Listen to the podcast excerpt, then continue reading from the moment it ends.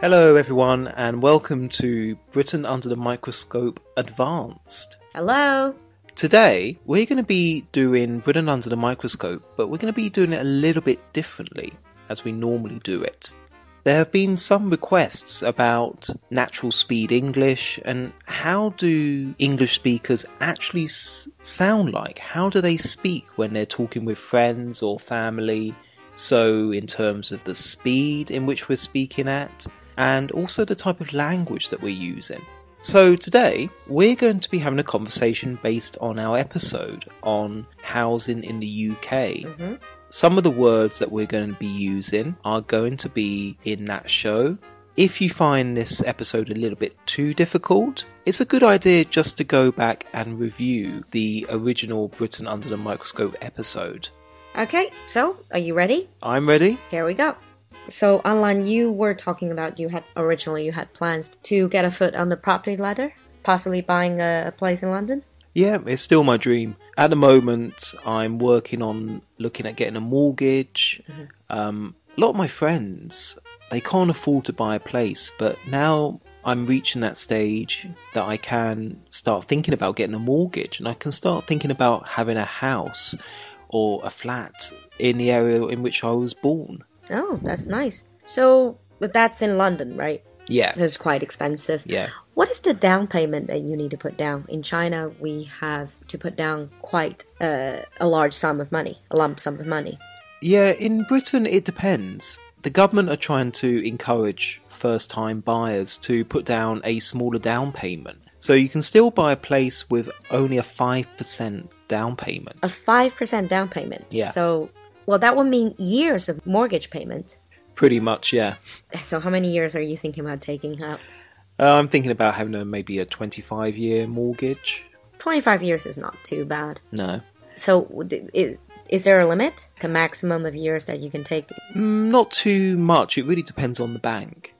So, for example, it depends on your age as well. I'm in my early 30s, so it's not too difficult to get a mortgage. We're still pretty young. Oh, Well, I by, hope so. By the UK standard. by UK standards, Yeah. probably. But by Chinese standards, you're kind of older. well, absolutely. That's because in the UK, many young people or kind of people my age. I don't know if am I still a young person. I'm, I'm, I'm, I'm not sure. yeah, you're okay. I- I'm okay. That's You're that's, okay. that's the main thing. So, uh, so what about people your age, like your mates?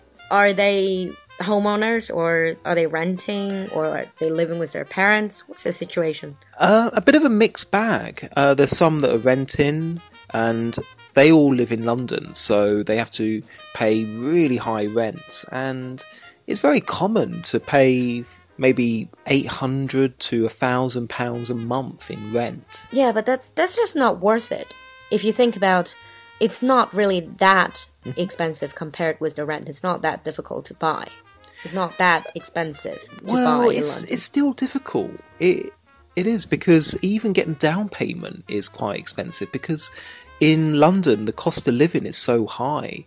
Are you saying that people don't really have that amount of savings? No, not really. Actually, I I watched a show earlier, Hmm. watched a street interview. I believe that English people, on average, uh, our age, probably only save about five to ten percent of their annual uh, of their monthly earnings.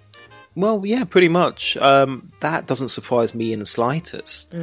Because in the UK, as I say, the, the cost of living is so high. Uh, young people, they do take holidays. They do want to enjoy life.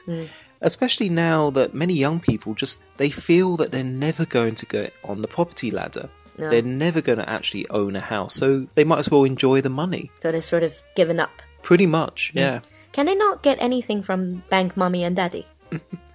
Uh, a lot of people do. Um, if you think about the previous generation when the housing price was quite low, uh, it was easy to get a mortgage. Many older people in the UK, so the ages of 40 to 60, they own their own homes. They had a lot of incentives, didn't they?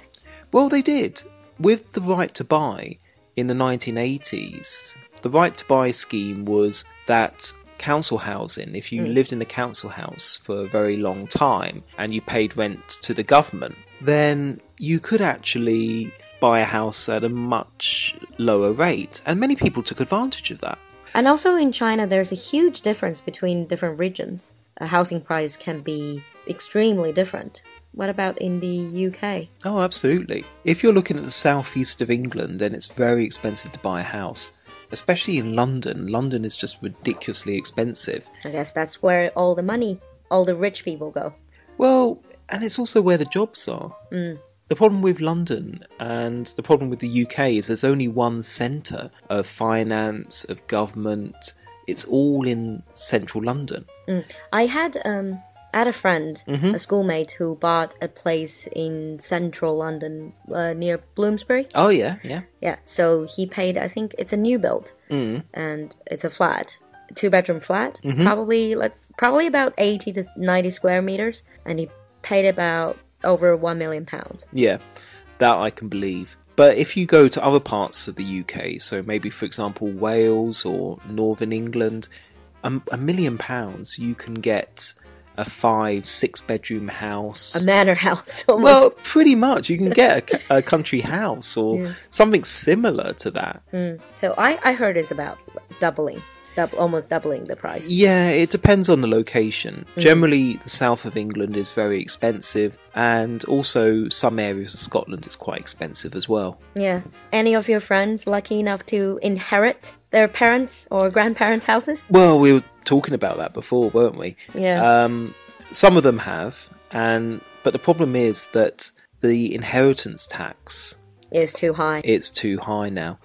And for example, in the UK, for six hundred thousand pound house, you'd have to pay inheritance tax. Now, if you consider that in London, that the property prices have gone up so high, Most of the houses are probably over that. Mm. yeah, they're over that. So very ordinary people, they're being put into the same category as millionaires. Yeah, that doesn't sound really fair, does it? Well, no, people have been talking about changing the law, and I think they'll have to Hmm. because very ordinary people, they'll have to probably pay 20%. Then that would just push them out of the house. They wouldn't be able to stay in it. Yeah, they wouldn't be able to stay in it, they'll have to sell it just to pay the tax. Yeah. But it, I mean, even renters have their own share of problems. Renting can be extremely expensive based on personal experience. Well, yeah. Uh, because it's not only rent, you have to think about bills as well. Gas, electricity, Uh, yeah. water are quite expensive in the UK. Wi-Fi. Wi-Fi, internet. Oh, also, you have to pay council tax. council tax as well. That's about roughly a hundred pounds a month. I always find it really interesting that a council tax is different in different councils. Oh yeah, it depends on how rich the area is. So, for example, when I was living in the UK, I lived in a very small flat, but in a very nice area, and the flat was about a one bedroom. So, how much council tax you needed to pay? I think I paid about 120 pounds a month. 120 pounds Yeah. just for council tax. Yeah. Yeah, I But- think roughly I paid the same. Yeah, but you have to factor in as well that it was a particularly good area and also it was close to central London, so that keeps the transport costs down. Transport, you have to remember, in the UK is really expensive. Yeah. Uh, yeah, the for those of you who don't really know about London, London is uh, divided into different zones. It's Yeah. kind of like the ring roads in Beijing. Yeah. So you have the inner zone, you have the zone 1, zone 2, Yeah. Mm. zone 3. I think within zone 3 it's all pretty expensive. Oh, yeah, uh, because it's just so convenient, the transport is so easy. So, what would you say is the difference between people in the UK and people in China when it comes to housing? Um, it depends. Do you mean in terms of buying a house or Just, just, general attitudes? attitude. Um, I would say there are quite a few similarities. Um, Chinese people tend to want to have their own house, um, and the same as the UK. You know, British people, we also want to own our own place, but there is less of a social pressure in the UK about buying a place because so many people rent. If you're in your late twenties or early thirties and you don't own a house, It's quite natural. it's quite natural. People don't look down on you, people don't judge you for it. And there's no stipulation, there's no requirement you need to own a house before you get married. Many people do get married in rented housing, Oh, exactly. but that's also because you have a probably a better regulated renting market. Yes and no. Um, we talked about in the previous episode about rogue landlords. Rogue landlords. Um, but the system is better protected, I would say, in the UK than it is in China. Yeah, but you also have higher requirements. When I moved out of my flat Mm. in the UK, I had to clean it so hard that it would look exactly Yeah. as the day I rented. Yeah. The contracts in the UK, they're quite strict. But in terms of other things about housing, um, I would say there were more similarities than differences between China and the UK. The only main difference, I would say, is that in China, it's, there's that social pressure to buy Sure. a house, which in the UK we don't have. But the underlying desire, the underlying dream of most people is to own their own homes.